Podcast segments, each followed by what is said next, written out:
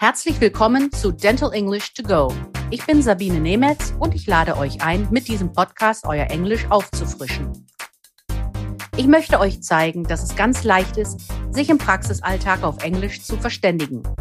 Jede Woche schauen wir uns eine bestimmte Situation in der Zahnarztpraxis an und trainieren die passenden Vokabeln und die richtige Aussprache.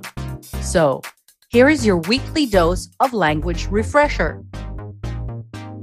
Today, we will be talking about patient registration for children.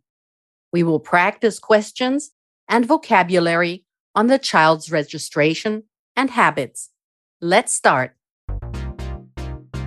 The dental history for children should identify factors that are responsible for existing oral problems and those which may have an impact on the future health. These include dietary aspects, oral hygiene, dummy or digit sucking, and habits. Bei Kindern sollte die Anamnese Faktoren identifizieren, die für bestehende Probleme der Mundhöhle verantwortlich sind oder zukünftig Probleme verursachen können.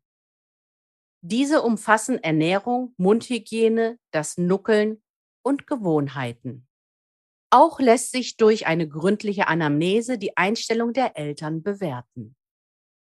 A thorough dental history is also an opportunity to evaluate the attitude of the parent to the child's dental treatment.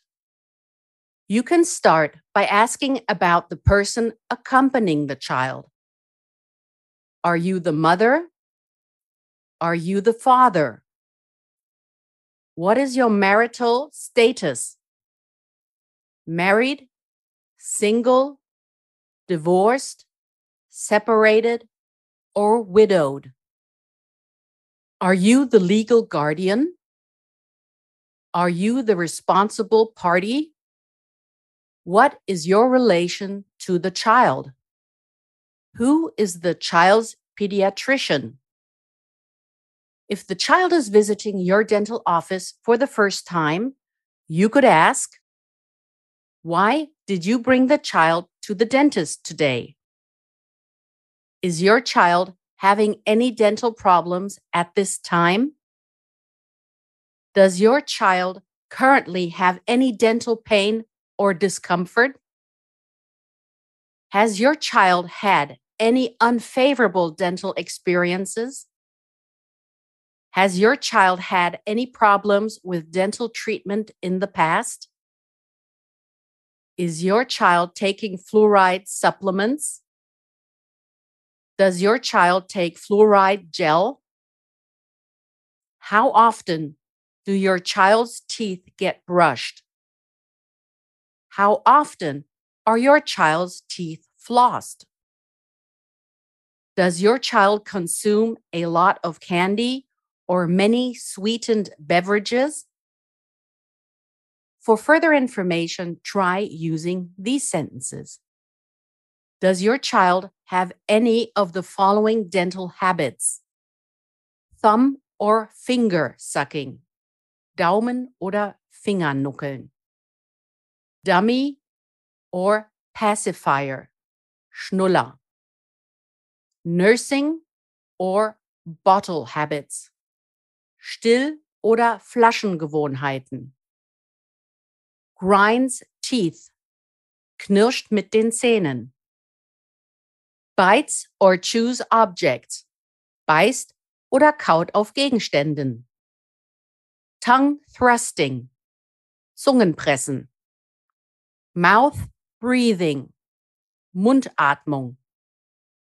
Pain in jaw, Kieferschmerzen.